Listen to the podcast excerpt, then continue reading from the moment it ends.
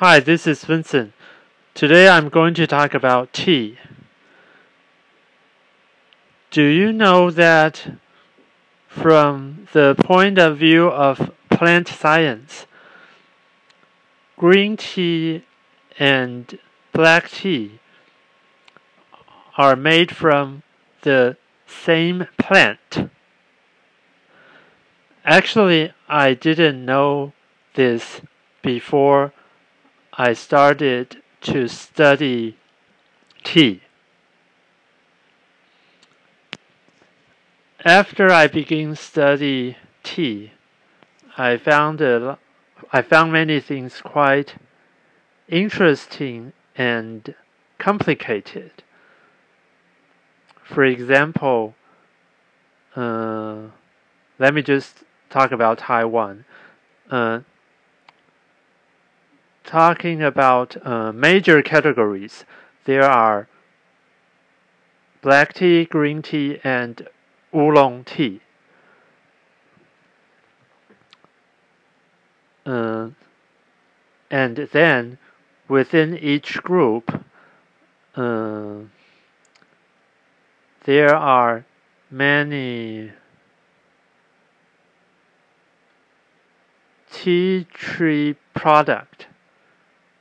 We it's not scientifically a sub-breed, so I just addressed it as tea tree product.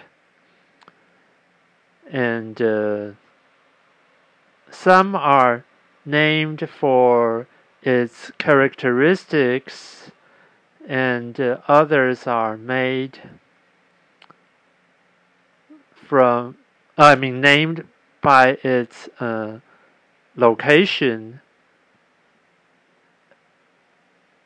And there are also others that are uh, named by uh, important people. Like the Oriental Beauty Tea was named by Queen Victoria of Great Britain, and then uh, Dragon spring tea was named by uh, Mr. Democracy of Taiwan, Li Denghui. And there are also some, a few other tea. Oh yeah, and then Dongding tea was named by Qing Emperor Guangxu. And there's also some other tea named by other uh, important figures. Okay, and then since there are many tea tree products, and the funny thing about this is that actually for each tea tree product you can make green tea, oolong tea, or black tea. But what matters is that maybe it doesn't taste good. But technically, uh, there's no problem for a tea master to use any tea tree product and make any kind of tea he or she likes. And here I like to mm, uh, mention it again about oolong tea. Uh, it's partially oxidized black tea is fully oxidized and green tea is not. So oolong tea is in between. And so you can tell that there are so many different kinds of oolong tea because the degree of oxidation should be very low, like around 10% to as high as 80%. Yeah. So this is the interesting and complicated part about Taiwan's oolong tea. Okay, and uh, one more reason Taiwan's good for tea besides the geography is also because of its location. It, southern part of Taiwan is under the Tropic of Cancer. Yeah, and they said that uh, the region 50 kilometers above and below the Tropic of Cancer is the best region to grow tea. So Taiwan's lucky to be in that location. And okay, now let's talk more about tea. So when we talk about tea, then uh, actually there are 10 major tea production regions in Taiwan.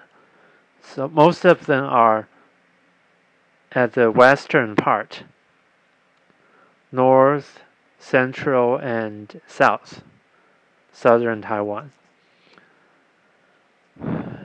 And and each region has at least three kinds of tea products.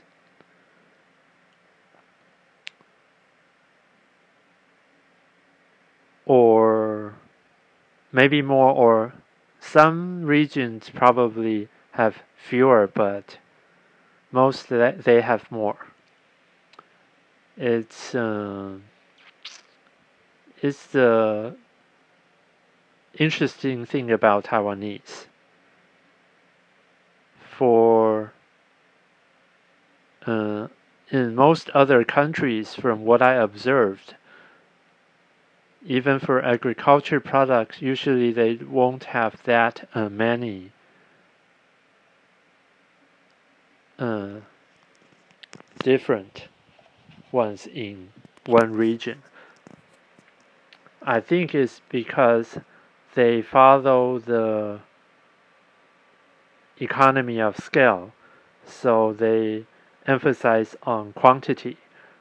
While in Taiwan, we are so small and uh, we cannot compete for quantity, so the the thing we could do is to uh, focus on quality and uh, variety, which is why, uh, let's say, uh, most of the uh, mountain teas are in central and southern Taiwan, but uh, in the northern part, some tea gardens you can still find uh, mountain tea there. Why? Because they trade tea, raw tea leaves with farmers down south in exchange. And so, and then they use their own techniques to produce that tea. And so, basically, in Taiwan, no matter where you go, you probably can also buy uh, tea products from elsewhere. It's a special and interesting thing about Taiwan. And uh, let me think about what I should talk first. There are so many different tea products. Well, uh, since where I live, it's like the mm, southern part of northern Taiwan, and it's you. It used to be the second largest tea production site hundreds years ago. Longtan. It's under uh, Taoyuan City, which Taiwan's international airport locates. Mm, so here in this region, uh, the most famous tea is Oriental Beauty Tea, and then it's the Dragon Spring Tea. Okay, Oriental Beauty Tea somewhat tastes like black tea, but it has uh, way more flavors than black tea. And then Dragon Spring Tea, on the other hand, it tastes like green tea. Also, more way more flavors than traditional green tea. And then uh, here's another famous tea, the honey flavored black tea. Well, as we all know that uh, black tea from Assam and Ceylon are world famous and uh, it's the most popular tea of all teas so uh, it's just impossible for any tea farmers not to make black tea actually uh, in Taiwan's history, the last famous Formosa tea was black tea. First, it was Oriental Beauty Tea, then it, then Baozhong Tea replaced it, and Dragon Spring Tea is also a kind of Baozhong Tea, and probably a decade or two later, black tea took over the championship. Okay, so my point is that uh, tea farmers must make black tea, otherwise, it's just too hard for them to make a living only on the rest, the rest teas. Because Oriental tea, beauty tea is too expensive, so not that people not that many people would buy it. And uh, Dragon Spring Tea is a very friendly price, but uh, its quantity of production is not that large, so not enough for making living. So the only way is to make black tea because uh, the nice thing about black tea is that uh, product of each season taste very similar, not that big a difference. While uh, for Oriental Beauty Tea and Dragon Spring Tea, only uh, early summertime, late spring, early summertime, that time is good for making these two teas once a year. Sometimes in the winter it might be good to make it too, but mostly only once a year.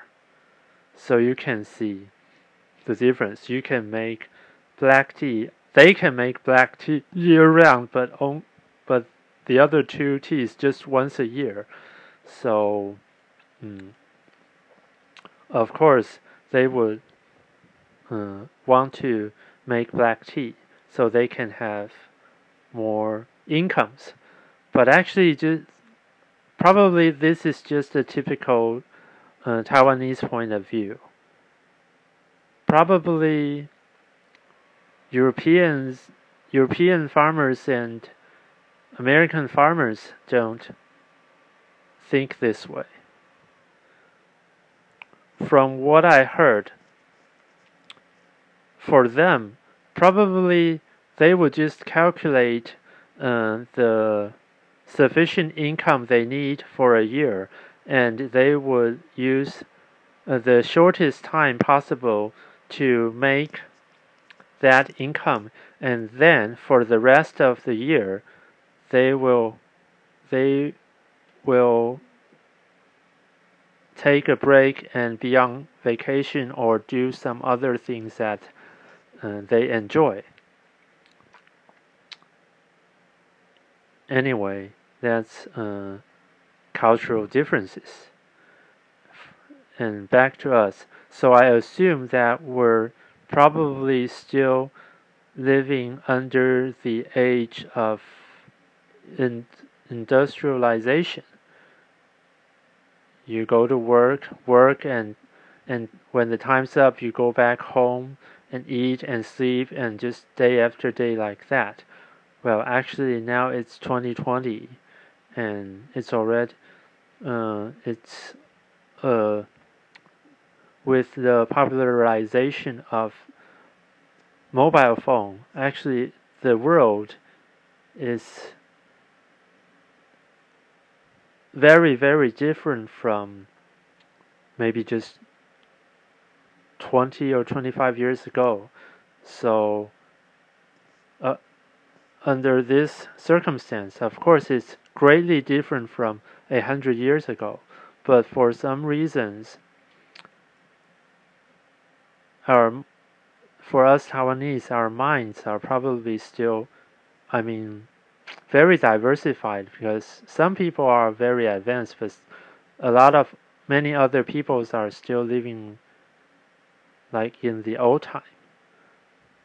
Haven't catch up with the world stream yet. Anyway, so uh, Oriental Beauty Tea, Dragon Spring Tea, and honey flavor black tea are the products of Longtan region. Thank you for listening. Have a nice day.